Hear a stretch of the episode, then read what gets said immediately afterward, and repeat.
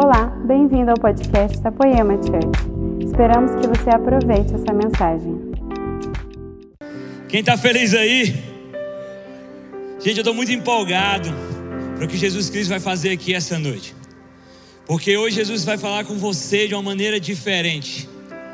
Hoje Jesus vai te encher de uma maneira diferente.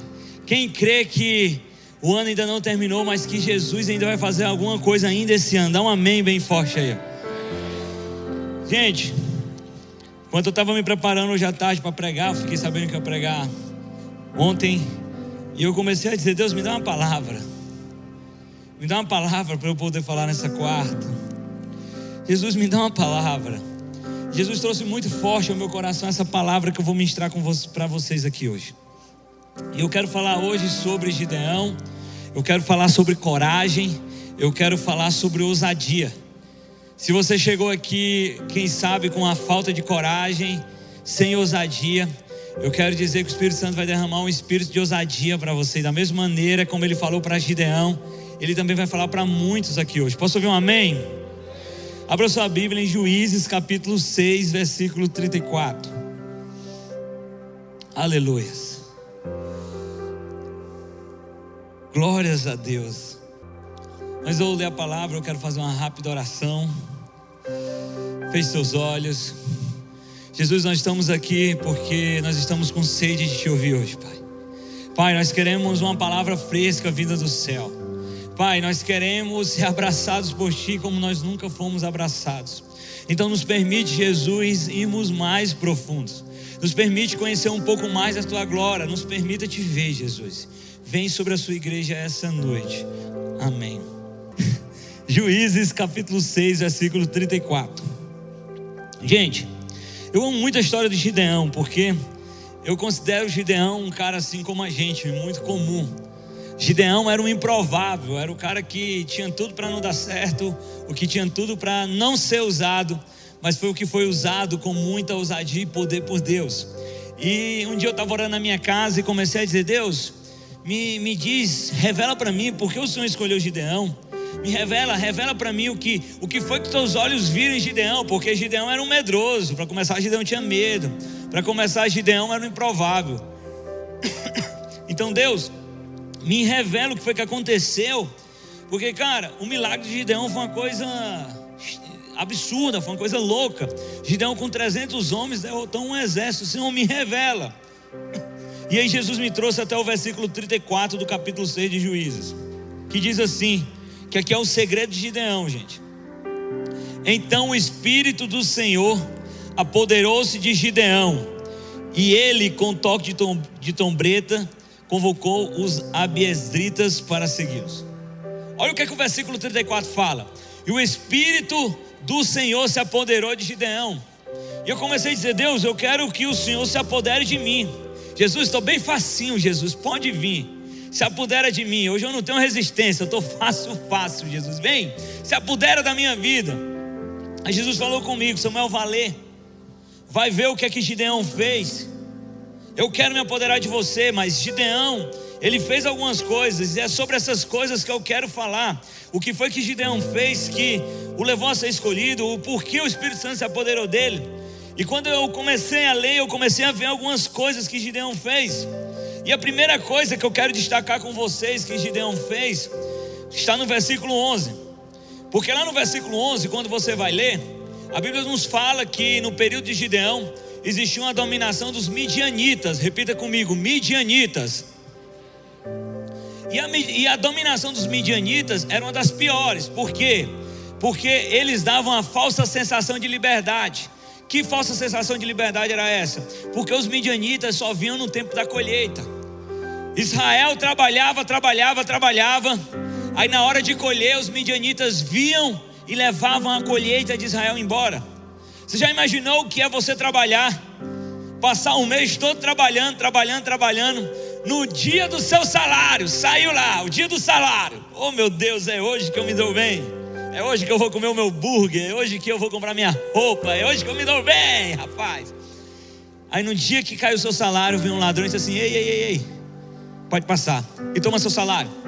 No outro mês você trabalha, trabalha e você fica na expectativa. Será que o ladrão vem de novo? Será que o ladrão vem de novo? E o ladrão vem e rouba novamente seu salário. E novamente você trabalha, o ladrão vem e novamente rouba seu salário.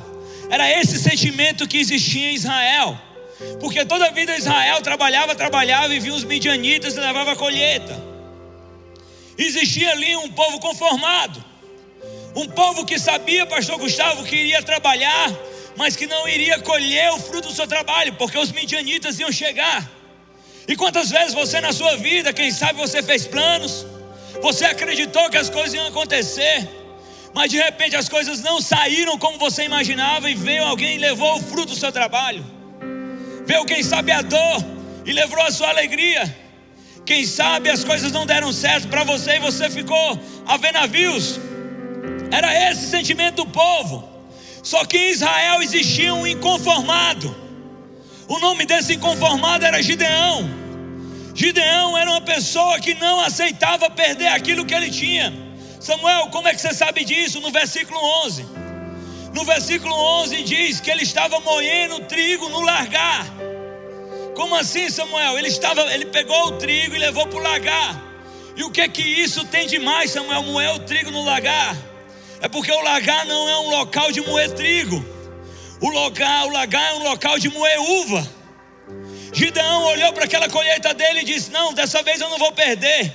Você quer saber de uma coisa? Os midianitas vão vir atrás do trigo, mas eles não vão me achar com trigo, porque eu vou estar com, num, num local onde eu moo as uvas. Gideão estava ali com um plano, onde ele não se conformou com a situação, onde ele estava fazendo algo diferente, onde ele olhou para aquela situação e disse: Não, eu não aceito viver isso, eu vou fazer algo diferente. Deixa eu te falar uma coisa. Quem sabe o mundo está vivendo os seus piores tempos, mas Deus ainda, Deus ainda está procurando os inconformados, os que não se conformam, os que sabem que não são desse mundo, os que não se conformam e diz não, não, não, Deus ele vai fazer algo e se possível Deus usa a mim onde estão os inconformados e dá um amém bem forte, são os inconformados. Sabe, queridos, Aqui nós vemos Gideão, olha, eu não aceito. Eu vou fazer algo diferente. Deixa eu te falar uma coisa. Deus está levantando pessoas para dar estratégias diferentes aqui estratégia diferente para os seus negócios, estratégia diferente para a sua família, estratégia diferente para a sua vida. Deixa eu te falar uma coisa: 2021 ainda não acabou, Deus ainda pode fazer um milagre, mas Deus está procurando os inconformados, os que não se conformam com a sua situação e dizem: Eu não vou ficar aqui parado, eu vou trabalhar porque Deus Ele vai fazer. Xarababa.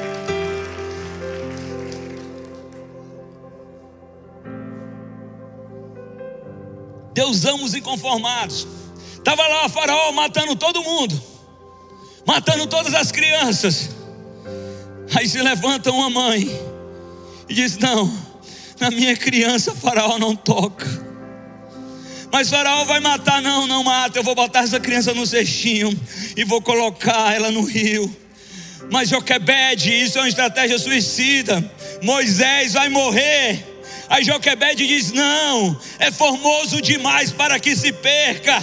Eu não posso aceitar o inimigo vir e destruir os meus sonhos, e destruir minha família, e destruir o meu filho. Não, eu não posso aceitar. Está vendo aqui, Moisés? É precioso demais para que se perca. Eu não vou ficar esperando o inimigo vir e destruir os meus sonhos. Eu vou fazer algo diferente. Mas Joquebede, se você botar ele no rio, ele vai morrer. Morre não, porque Deus vai cuidar do meu filho filho, o meu filho é promessa de Deus e Deus vai cuidar. Deixa eu te falar, tudo aquilo que Deus colocou na sua mão, Deus vai cuidar. Chega, gente. Chega de esperar de braços cruzados. Não, Deus vai fazer. Deus já está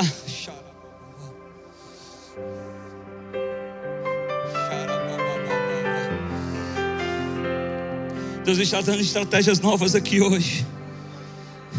Deus está dando estratégia nova que hoje você não vai morrer. Não, não, não, você não vai morrer. Deus vai fazer. Assim como Ele deu estratégia para Gideão, assim como Ele deu estratégia para Joquebede, assim como Ele deu estratégia para tantos homens e mulheres de Deus. Deus vai fazer. Quem acredita, dá um amém. Cara, eu amo isso. John Wesley. No tempo de John Wesley as pessoas não costumavam pregar nas ruas. Sabe por quê? Porque fazia parte de todo mundo tinha que ir para a igreja. A sociedade ele iria para a igreja. Mas aconteceu um fenômeno chamado Revolução Industrial. E na Revolução Industrial começou-se a ter os primeiros filhos que não dependiam do pai. Porque como era a composição familiar? O filho nascia, ia trabalhar com o pai, ia viver com o pai, ia depender do pai. Como o filho dependia do pai, ele tinha que seguir a religião do pai. Então, se seguia a religião do pai, ele tinha que ir para a igreja, querendo ou não. Só que com a revolução industrial, alguns jovens começam a trabalhar. E quando eles começam a ter o seu próprio dinheiro, a sua liberdade, eles já não precisam mais ir para a religião do pai, eles podem escolher se vão ou não para a igreja. Então se começa a primeira geração de pessoas que decidem não ir para a igreja. E foi para esse tempo que John Wesley levantou, Deus levantou John Wesley com uma estratégia nova. Qual foi a estratégia de John Wesley? Se as pessoas não vão até a igreja, a igreja vai até as pessoas. Ele começou a ir até as pessoas nas ruas e começou a pregar nas faculdades, nas fábricas, nos colégios. E através de John Wesley, de uma estratégia nova, Deus fez um avivamento. Por que eu estou dizendo isso?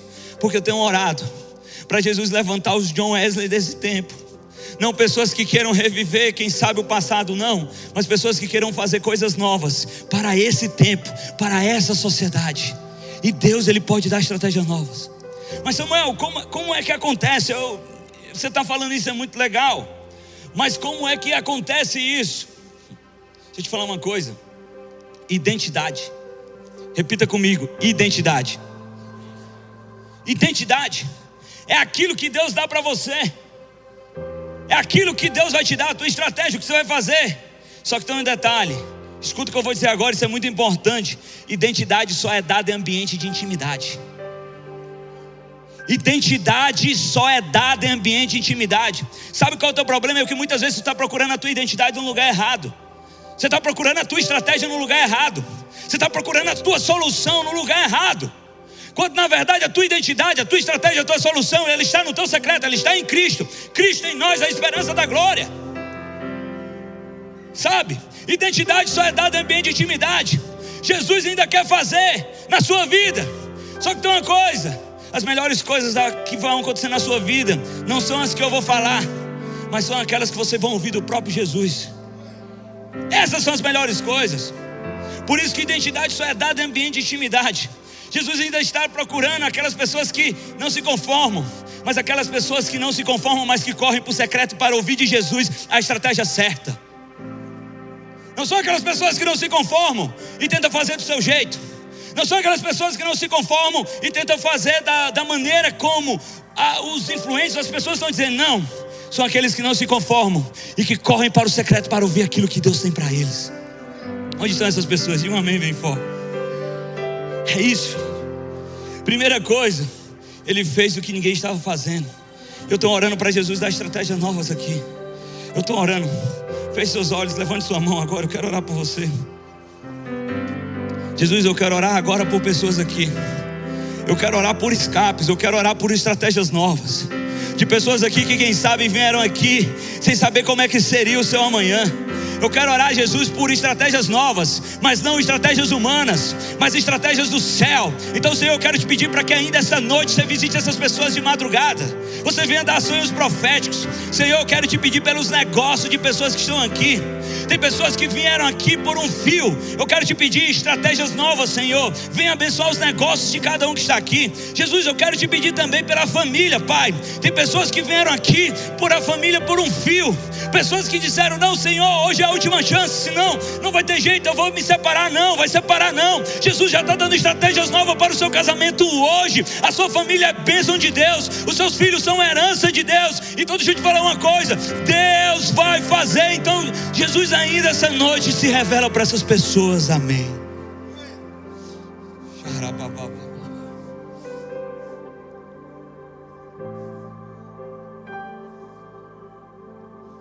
Então, lá no versículo 11, ele está tentando fazer o que ninguém está fazendo.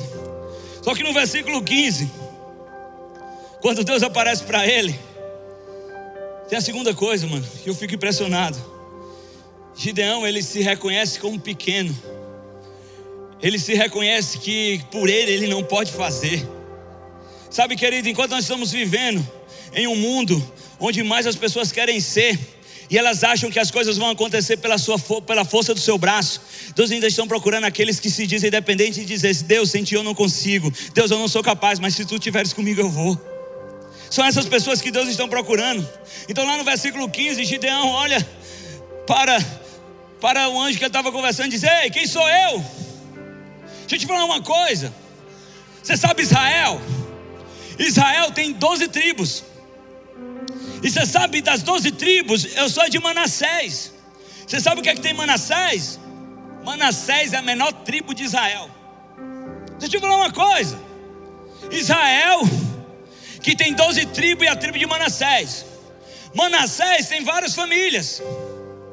E sabe de todas as famílias de Manassés, a minha família é a menor. E deixa eu dizer mais. Você sabe da minha família? Tem várias pessoas. E da minha família eu sou o menor. Olha o que aqui o Gideão está dizendo. Ei, ei, ei, ei, peraí, tá, tá alguma coisa errada. Porque eu, eu, eu, porque a minha tribo é a menor de Israel. A minha família é a menor da minha tribo. E eu sou o menor da minha família. Então você está escolhendo o menor Israel para usar. Eu fico imaginando Deus dizendo assim: sim, é você sim que eu quero usar, para que todos saibam que a glória é minha. Ei, deixa eu te falar uma coisa: Deus, Ele sempre vai usar aqueles que não se reconhecem capazes, porque quando Deus faz, Ele não faz para dar glória para o homem, Ele faz para dar glória para si. Então todo mundo vai olhar e dizer: só pode ter sido Deus. É por isso que Deus sempre escolhe os pequenos. E parece que tem uma coisa lá, porque quando ele vai chamar Isaías, Isaías já, não, não, Deus, não, não. Afinal de contas, eu sou um homem de lábios impuros, que, que habito no meio de um povo de impuros lábios. Aí quando ele vai chamar para Jeremias, Jeremias diz: Não, não, não, não, Deus, não, não, não sou eu, não, eu não sei falar. Quando ele vai chamar Moisés, ele disse: Mas quem sou eu? Quem eu vou dizer, Deus que enviou? E você vai dizer, Deus disse para Moisés: Você vai dizer que eu sou, te enviou. Deixa eu te falar uma coisa.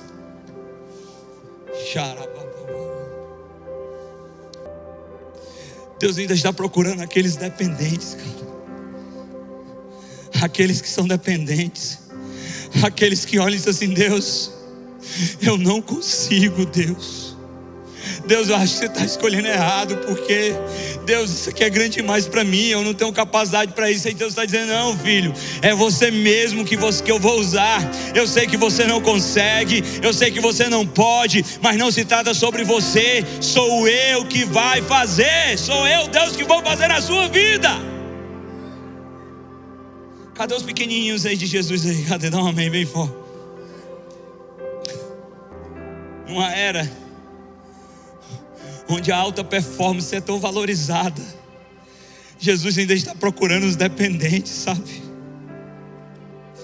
Jesus ainda está procurando aqueles dependentes, aqueles que vão olhar para dizer: Deus, se tu não fores, eu não vou. Deus, se tu não fizer, o que vai ser de mim? Ai de mim, Deus, porque eu sou homem de lábios impuros. Mas Jesus, eu não sei nem falar. Jesus ainda está procurando os dependentes.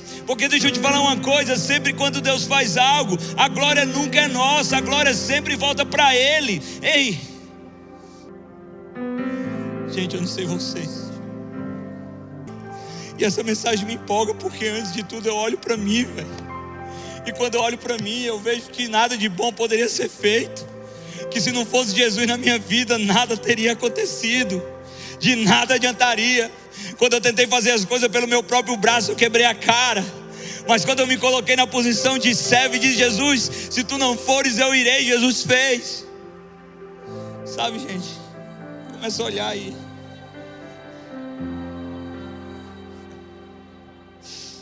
Começa a ver, cara, se não fosse Jesus. pode ter sido um milagre, só pode ter sido Deus, cara.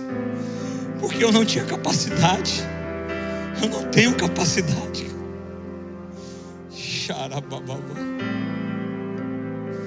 Jesus está procurando esses. Esses reconhecem. Porque esses que sabem que não tem capacidade, esses que sabem que não é sobre eles, eles se colocam na posição totalmente de dependência e diz: só pode ser Deus. Então, Jesus, se tu não fores, eu não vou. Foi por isso que quando Deus falou para Moisés: Olha, Moisés, eu vou botar um anjo para ir na, com esse povo. Moisés, não, Deus. Se tua presença não for, eu não quero. Não, Deus, não, não, não, não, não quero anjo. Eu não quero sobrenatural, eu quero o Senhor. Porque se o Senhor não for, isso não vai dar certo, Deus. Se o Senhor não for, isso não vai dar certo.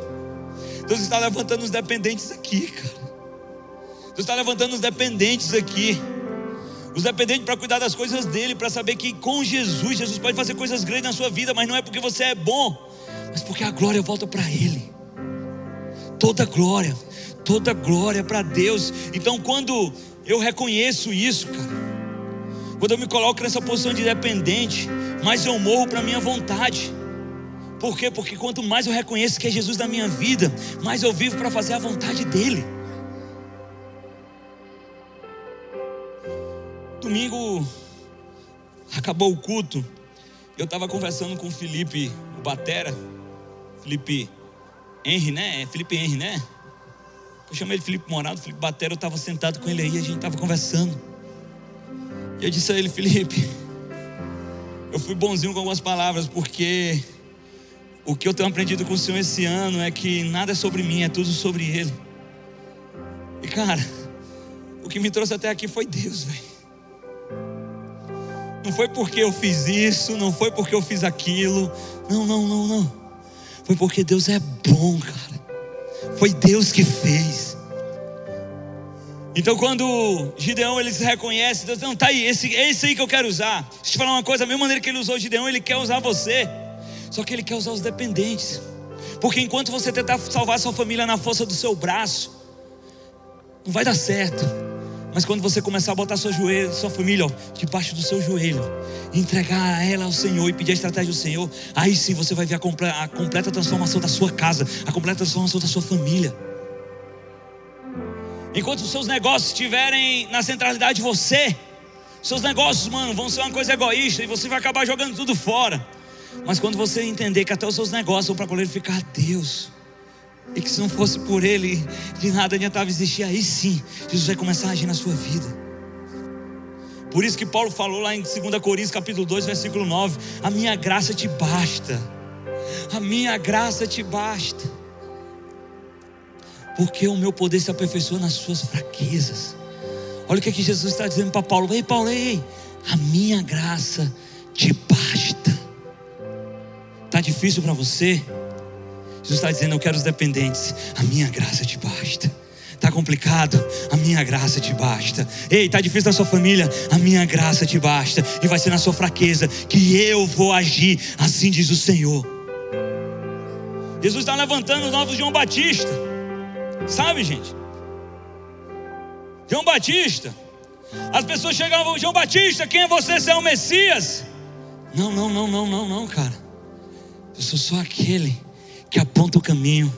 E diante de mim, depois de mim virar alguém que eu não sou digno de desatar as sandálias, porque não tem a ver comigo, tem a ver com Deus. E tá lá João Batista, Gustavo, batizando, todo mundo olhando para ele. O João Batista, o centro de tudo. João Batista, o profeta. De repente, João Batista olha e tira toda a atenção dele e ele aponta para Jesus e diz: Eis o Cordeiro de Deus que tira o pecado do mundo. Jesus quer levantar as pessoas que novamente começam a apontar para Jesus, que tirem de si o meu ministério, a minha vida os meus negócios, o que eu quero, a minha vontade, e começa a apontar para Jesus e começa a dizer: é tudo sobre Jesus, é Ele que faz, é tudo sobre Jesus. Eis o Cordeiro de Deus que tira o pecado do mundo.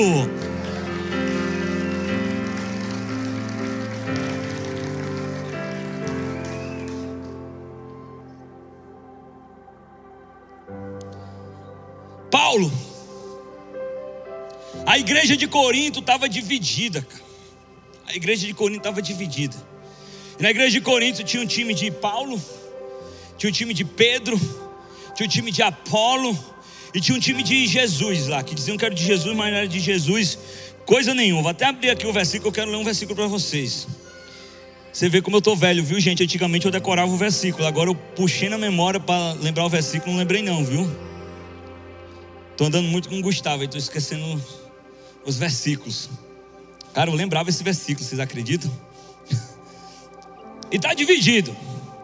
Só que existia um camarada que no meio dessa divisão, ele poderia ter uma palavra maior, porque afinal de contas, Paulo foi quem fundou a igreja de Coríntios. Paulo foi quem começou a igreja de Coríntios. Paulo era o fundador, cara. Se tinha alguém, pastor Gustavo, que podia falar alguma coisa na igreja de Corinto, era Paulo. Paulo fundou, Paulo cuidou, Paulo começou. Aí de repente eu fico imaginando aquela igreja dividida, todo mundo querendo ter a razão. Aí o que é que chega? Uma carta de Paulo. Aí eu fico imaginando os caras do time de Paulo dizendo assim: ei, ei, ei, vocês vão ver agora que nós estamos certos aqui dentro dessa igreja. Ó, Paulo mandou, e tem uma coisa, ele ainda escreve bem, viu? Você vai ver o que é que Paulo manda. E se tinha alguém que poderia ter dizer, mandar todo mundo calar a boca aos olhos humanos e cobrar algum direito era Paulo, porque ele era o fundador. Ele foi que tinha ganhado a maioria das pessoas para Jesus. Então fica imaginando as pessoas dizendo assim: vamos ver o que é que Paulo vai dizer, vai calar sua boca, vai calar a boca de todo mundo. Aí quando as pessoas abrem a carta de Paulo, Paulo não cobra seus direitos. 1 Coríntios capítulo 3, versículo 5. Olha o que é que Paulo fala. Afinal de contas, quem é Apolo? Quem é Paulo? Apenas servos por meio do qual vocês viram a crer, conforme o ministério que o Senhor atribuiu a cada um. Eu plantei, Apolo regou, mas Deus é quem fez crescer, de modo que nem o que planta, nem o que rega são alguma coisa, mas unicamente Deus que efetua o crescimento. Olha, Paulo, Paulo não pega os seus direitos para dizer é sobre mim, é sobre a igreja que eu fundei. Não, Paulo traz e devolve para Cristo. Ei, precisa entender uma coisa: não tem a ver com Apolo, não tem a ver com Paulo, não é porque eu fundei que eu tenho algum mérito, não, todo mérito é de Cristo. Ei, eu plantei, Apolo regou mas quem dá o crescimento é Cristo. São esses que Jesus quer levantar, cara.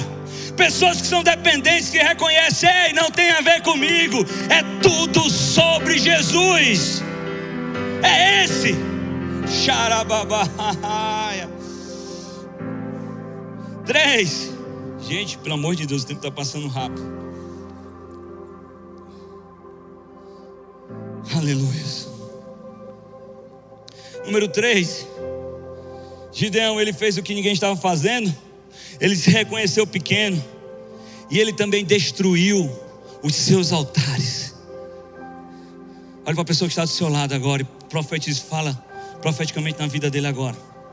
Diga assim: Deus, não mais forte, diga: Deus vai fazer grandes coisas.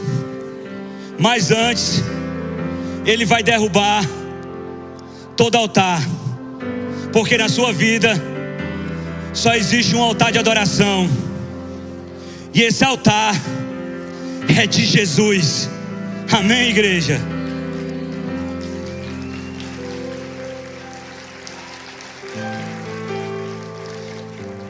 Deus vai fazer coisa nova, mas antes de fazer uma coisa nova, Ele vai destruir tudo que é velho. Porque Deus ele não faz avivamento novo em cima de coisa velha, não. Primeiro ele queima toda a palha para depois vir um novo. Deixa eu falar uma coisa para você. Deus vai fazer coisas grandes na sua vida ainda em 2021, mas antes dele fazer, ele vai tirar tudo aquilo que ele precisa tirar. Então Deus chega para Gideão e diz assim: Gideão, peraí, ó. Eu vou fazer, mas primeiro tem que derrubar os altares. Sabe por quê? Porque antes de trabalhar externo, Deus quer trabalhar interno. Antes de Deus trabalhar com você, Ele quer trabalhar em você. Antes de Deus trabalhar externo, Ele quer trabalhar interno. A gente pensa que as mudanças são de fora para dentro, mas deixa eu te falar uma coisa: as grandes coisas que acontecem na vida de qualquer coisa, a pessoa acontece de dentro para fora. Antes de Deus trabalhar fora, Ele quer trabalhar dentro. Antes de Deus trabalhar com você, todo mundo quer trabalhar com Jesus, todo mundo quer fazer alguma coisa para Jesus, todo mundo quer servir a Jesus. Mas antes de Jesus trabalhar com você, Ele quer trabalhar em você. Você já imaginou se Gideão não tivesse destruído o altar? Imagine aí, Gustavo, Gideão chegando, ei, Jesus, Deus me apareceu. E Deus disse que nós vamos destruir os medianitas. O pessoal ia olhar para Gideão e assim: Deus? E aqueles altares na casa do teu pai? Ei, que Deus é esse que tu serve? Deus falou para você, mas a tua casa está cheia de ídolo. Deus quer derrubar os ídolos. Porque Deus ele não divide a glória dele com ninguém. Deus não divide a adoração dele com ninguém. Deus quer derrubar, derrubar todos os ídolos da sua vida hoje. Mas sabe qual é o nosso problema? Nós pensamos que ídolo é só uma imagem. Então nós acostumados a ver o ídolo, tipo assim, cara, eu vou botar uma imagem aqui e eu vou adorar essa imagem, eu vou me curvar essa imagem. Não, não, não. Ídolo é muito mais do que isso. Em Ezequiel, capítulo 14, versículo 3, o profeta está falando: esses homens construíram ídolos. E as pessoas chegam para Ezequiel e dizem assim: Ezequiel, cadê o ídolo? Eu não estou vendo nenhuma imagem, não estou vendo nenhuma escultura, não estou vendo nada aqui. Aí Ezequiel fala: Não, não são esses ídolos externos. Esses homens construíram ídolos no seu coração. E o que é o ídolo? O ídolo, cara, necessariamente não precisa ser interno, ele também pode ser interno. É qualquer coisa que ganha mais importância do que Deus. Qualquer coisa que absorva mais seu coração e imaginação do que Deus, ele vira seu Deus. Então diz assim: não, gente, eu não tenho ídolos. Não, cara.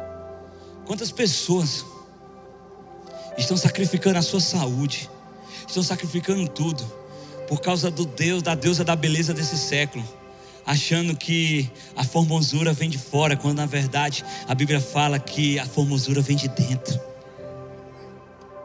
Estão lá.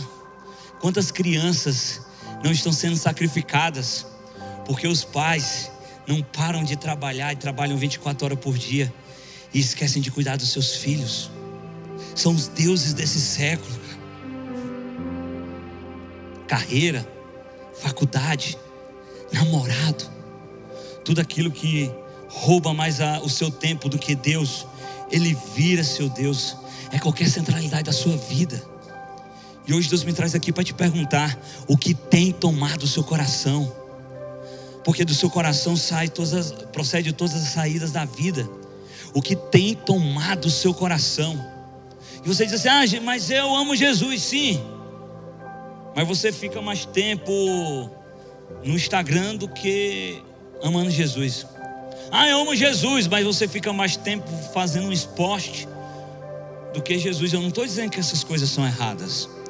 Não, eu tenho. O que eu estou dizendo é que nada pode ter mais o nosso coração do que Deus, cara. Porque Deus é que a nossa centralidade. Nada. Então Deus está me dizendo aqui: eu vou fazer grandes coisas na sua vida. Mas antes disso, eu quero fazer uma limpa, cara. Eu quero fazer um avivamento, mas eu não vou fazer vinho novo dentro de vinho velho, nem remendo no odre novo ou no odre velho. Não, não, não, não, não. Eu quero fazer uma limpeza. Eu quero tirar todos esses ídolos. Eu quero que eu volte a ser a centralidade da sua vida. Eu quero que quando você acorde, eu volte a ser o seu primeiro pensamento. Eu quero que você seja tudo que eu. Eu quero ser tudo que você mais deseja. Eu quero que você tenha sede de mim. Jesus está derrubando altares hoje aqui. Xarababasuriandarababa. E assim como quando Israel Israel estava adorando Baal, o que foi que Elias fez? Antes de Elias lutar com Baal, ele reconstruiu o altar do Senhor que estava em ruínas. Deixa eu te falar uma coisa: Jesus está reconstruindo altar hoje aqui na sua vida. Jesus está reconstruindo altar hoje na sua vida hoje. Jesus chama de volta para a centralidade dele, porque Jesus quer fazer, mas ele não vai fazer quando você estiver com seus velhos ídolos, não. Jesus quer ser Deus na sua vida.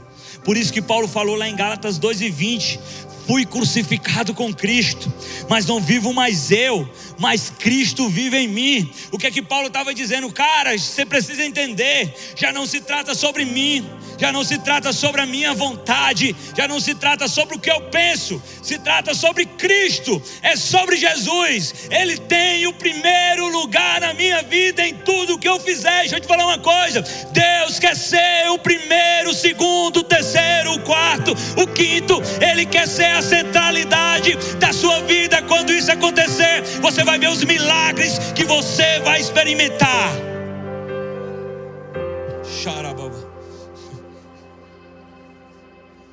Deixa eu correr, gente, que tá.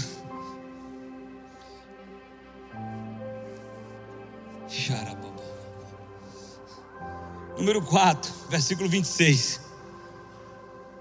Ele fez o que ninguém estava fazendo, ele se reconheceu pequeno, ele destruiu os altares. E número 4, ele tomou iniciativa, apesar do medo. Repita comigo: medo Olhe para a pessoa que está do seu lado e diga bem forte. Olha, diga para ela bem forte, diga assim: Eu sei. Diga mais forte: Eu sei que você tem medo. Mas eu quero te lembrar que maior do que o seu medo é o Deus na sua vida. Maior do que seus medos são as promessas de Deus na sua vida. E se ele falou, ele vai cumprir. Deixa eu te falar uma coisa: maior do que os seus medos, é o que Deus vai fazer na sua vida, é o Deus que você serve, e muitas vezes o medo nos paralisa. E deixa eu te dizer uma coisa: é normal ter medo, eu tenho medo, cara, eu morro de medo. As pessoas pensam que eu sou corajoso, mas quem é meu amigo sabe que eu sou mal medroso, eu gosto de fazer planos. Mas, como diz nosso pastor Leandro, é melhor ouvir a Deus do que ter um bom plano. Mas, cara, eu sou medroso, Renan. Renan, pensa um cara medroso, sou eu, fico pensando. Eu sou ansioso. Sou medroso, cara. Deixa eu te falar uma coisa. Coragem não é ausência de medo, cara. Coragem é você decidir apesar do medo. Então, cara, eu sou medroso, mas eu sempre acredito que aquele que me chamou é fiel para cumprir. Eu sempre acredito que aquele que me chamou é muito maior do que os meus medos. Eu sempre acredito que aquele que me chamou, ele vai fazer. Então não se trata sobre mim, se trata de Deus, Cristo em nós. E é tão louco isso, que se você for ver lá no versículo 27, a Bíblia diz um negócio bem interessante: que quando Gideão foi para destruir o altar do pai dele, ele estava morrendo de medo, cara. Deus mandou: Ó, tu tem que destruir o altar para eu fazer a parada aí. Aí Gideão ficou morrendo de medo. Aí sabe o que, é que a Bíblia diz? Ele foi de noite porque teve medo. Gideão esperou todo mundo dormindo. Aí esperou todo mundo dormir, que estava com medo. Aí foi de noite. E quando estava todo mundo dormindo, destruiu os altares. Aí uma vez eu vi um cara dizendo assim: Ei, mano, esse cara é muito medroso, velho. Olha, cara, se Deus tivesse mandado eu ir, eu teria ido na frente de todo mundo, teria destruído, chegar chutando aqueles altares, teria destruído tudo. Diz assim, ei irmão, deixa eu te falar uma coisa. Você está esquecendo um detalhe. Ele foi de noite, mas ele foi. Ele estava com medo, mas ele foi. Ele estava morrendo de medo, mas ele foi. Ei, deixa eu te falar uma coisa. Deus ele está te chamando, então vá. Vá de noite, mas vá. Vá com medo, mas vá. Vá com medo, mas faça.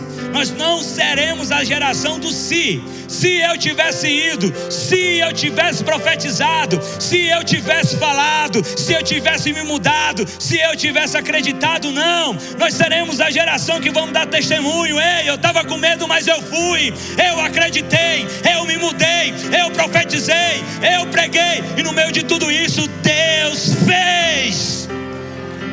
E Deus vai fazer.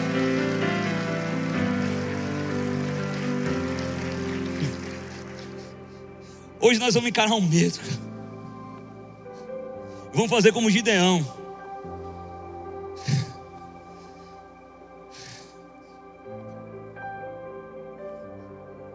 Falar para vocês, gente.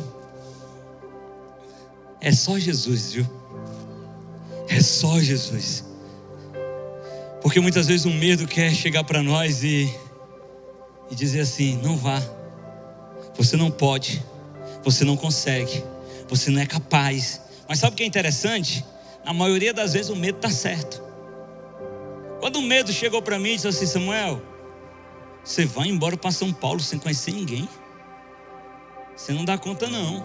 E o pior é que ele estava certo, eu não dava conta, não. Mas agora existia alguém Existia alguém que dava conta. Existia alguém que cuidava. Existia alguém que poderia fazer. Então, toda vez que o medo jogar contra a sua identidade, você pode dizer, cara, pode até ser verdade que você está falando, mas não se trata de mim. É tudo sobre Jesus. E se Ele falou, Ele vai fazer. E por último, para a gente finalizar, cara, esse aqui é meu predileto. Esse aqui é meu predileto.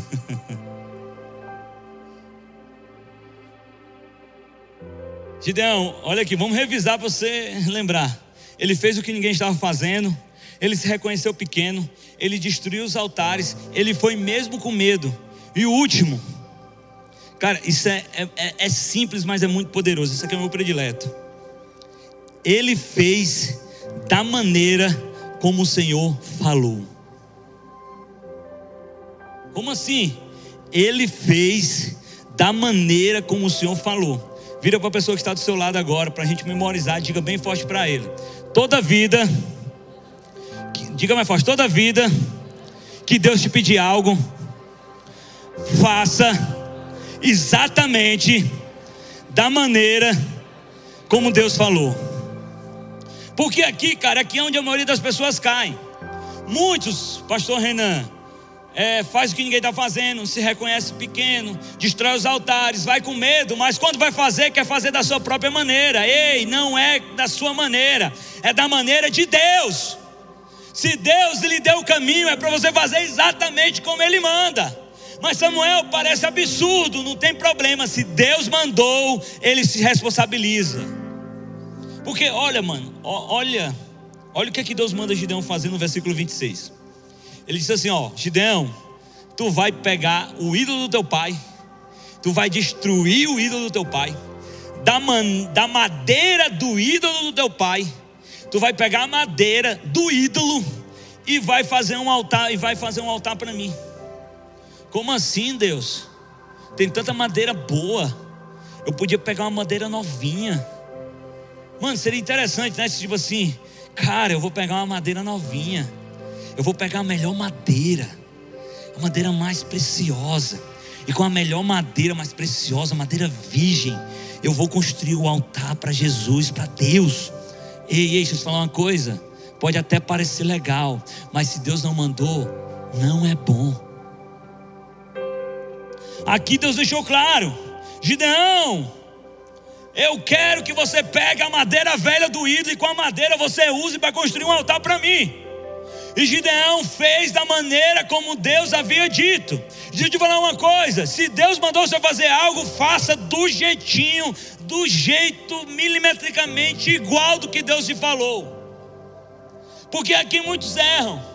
Porque às vezes, até com boas intenções, querendo fazer de uma maneira melhor, querem fazer de maneira diferente. Ei, a melhor maneira é do jeito que Deus falou. E está acabado, não tem nem discussão. Então, se Deus mandou você ficar, você fique. Mas Samuel, tá todo mundo querendo que eu vá, tá todo mundo querendo me dar oportunidade. Não, se Deus mandou você se calar, se cala. Se Deus mandou você ir, você vai. Se Deus mandou você orar, você ora. Se Deus mandou você fazer isso, você faz. É da maneira como Deus falou. Se ele tivesse pegado aquela madeira diferente, parecia legal, parecia bonito, mas não era de Deus. E aí que está o problema. Tem muita coisa que a gente faz que a gente acha que vai ser legal, vai ser bonito e até vai ser legal, vai ser bonito, esteticamente vai ser legal, mas não é de Deus, porque Deus não pediu. Ei, você sabe qual era grande, uma das grandes características de Jesus? Sabe qual era uma das grandes características de Jesus? É porque Jesus só fazia o que o Pai tinha pedido. Deixa eu te perguntar uma coisa. Estamos aqui na tentação. Jesus está na tentação e chega Satanás para Jesus. Jesus morrendo de fome, Gustavo. Aí chega Satanás e diz assim: Ei, tá com fome aí? Faz o seguinte: transforma essas pedras em pão e come. Deixa eu te falar uma coisa. Eu quero que você olhe aos olhos humanos. Seja sincero. Se Jesus tivesse entregado o jejum, já tinha sido afirmado por Deus, ele já tinha todo o poder. Se ele tivesse entregado o jejum e transformado a pedra em pão, que problema teria? Sério? Biblicamente, o que é, onde é que isso é condenável? Jesus pegar, tipo assim, eu vou transformar aqui, eu entreguei o jejum, o jejum, eu tenho o poder, eu vou entregar. Então, se aparentemente não teria nenhum problema, por que Satanás pediu? Sabe por quê? Porque o que Satanás queria não era saber se Jesus tinha um poder para transformar pedra em pão. O que Satanás queria saber era se Jesus estava na terra para fazer a sua vontade ou para fazer a vontade do Pai. Jesus não veio aqui para fazer a vontade dele, veio para fazer a vontade do Pai. Por isso que ele disse: se possível, retira de mim esse cálice, mas contudo, seja feito a tua vontade. Jesus, em todo tempo que estava aqui na terra, ele só fazia a vontade do Pai. Não tinha nenhum problema, mas o Pai não pediu.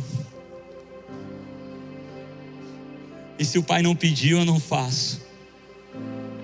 Porque eu só faço aquilo que o pai quer. A minha comida e a minha bebida é fazer a vontade do meu pai. Então a grande questão que eu quero finalizar agora é perguntando se você quer ter Jesus como colega ou como Senhor. Porque se for como colega, cara, faz a tua vontade. Mas se for como o Senhor, nós precisamos fazer como Paulo: já não vivo mais eu, mas Cristo vive em mim. Fica de pé.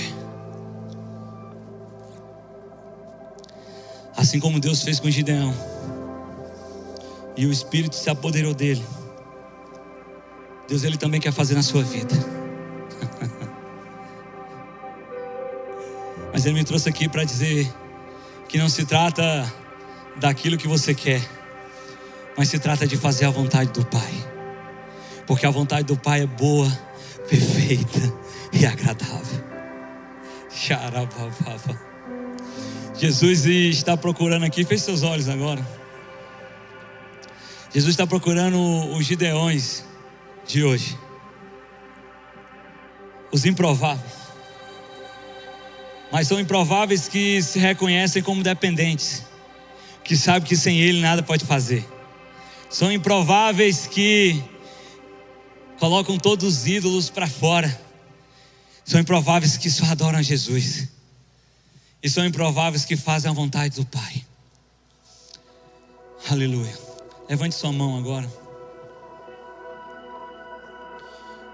Onde estão os gideões aí? Levante a mão aí. Jesus. Ah, Jesus. Nós queremos ser cheios de Ti, Pai. Mas Jesus vem nos dar sabedoria, porque não se trata da minha vontade, mas se trata da tua vontade, Pai. Jesus não se trata sobre as minhas coisas, mas se trata do que o Senhor faz. Então, Jesus, eu quero te pedir que nesse momento todo ídolo, Pai, todo ídolo que tem roubado o coração dos teus filhos, eu quero declarar que ele vai cair agora, em nome de Jesus. Eu já vejo Jesus removendo altares aqui hoje. Jesus está removendo os altares, então nós queremos declarar que todo ídolo ele vai cair agora. Porque Jesus, no nosso coração só existe lugar para ti. Jesus, na nossa vida só existe lugar para ti, Pai. Na nossa adoração só tem lugar para ti, Jesus. Jesus, nós não queremos ser conformados, não, nós queremos ser inconformados. Nós queremos mais de ti, nós queremos mais da tua glória. Só que contudo, Jesus, nós queremos pedir sabedoria para fazer a tua vontade. Pai, nós queremos fazer da maneira como tu queres. Nós queremos fazer exatamente como tu queres. Porque Jesus, não se trata de mim, mas a tua graça, da tua obra. Então, Pai, eu quero te pedir agora. Eu quero te pedir que o Senhor restaure famílias. Você precisa entender que não é a sua maneira, mas é a maneira de Deus. E você sabe o que é que Deus fala dentro do casamento? Renúncia, perdão, pede desculpa, se doar para o outro. Então nós declaramos, Pai, que todo orgulho aqui que tem derrubado casamentos, todo orgulho que tem trago discussão, eles vão cair por terra agora, porque não se trata da nossa vontade, do nosso orgulho, mas da tua vontade. E a tua vontade é que nós tenhamos casamentos saudáveis. Então nós declaramos agora que todo orgulho caia por terra agora. Pai, nós queremos declarar agora que toda maldição que se levantou na vida dos teus servos caia por terra agora. Pai, nós queremos declarar que todo impedimento agora caia por terra agora. Nós queremos declarar que os seus filhos serão cheios do teu espírito Espírito agora. Então você que está aí, levante as mãos e seja cheio agora, seja cheio agora, não para fazer a sua vontade, mas para fazer a vontade de Deus. Então, Jesus, eu quero te pedir que o seu Espírito Santo agora abra as comportas do céu e venha nos encher, nos encher com sua graça, e é tudo sobre o Senhor, é tudo para ti. Então, Jesus, não se trata de adoração a nós, não se trata do meu eu, não, não, não, é tudo sobre o Senhor. Nós nos reconhecemos pequenos pequena agora. E nós queremos dizer, Pai, que se o Senhor não fizer, nós estaremos perdidos. Se o Senhor não vier, nós estaremos perdidos. Se o Senhor não estiver na nossa casa, a nossa casa vai cair. Pai, sem ti, nós não podemos fazer coisa alguma. Então, Jesus, vem nos encher de ti agora. Vem nos encher, Jesus. Vem nos encher, Jesus. Vem nos encher. Seja cheio, seja cheio aí agora. Seja cheio você que não fala em novas línguas agora. Começa a falar em novas línguas. Seja cheio, seja cheio, seja cheio. Essa foi uma mensagem da Poema Church. Para você ficar por dentro de tudo que está rolando, siga nossos perfis nas redes sociais.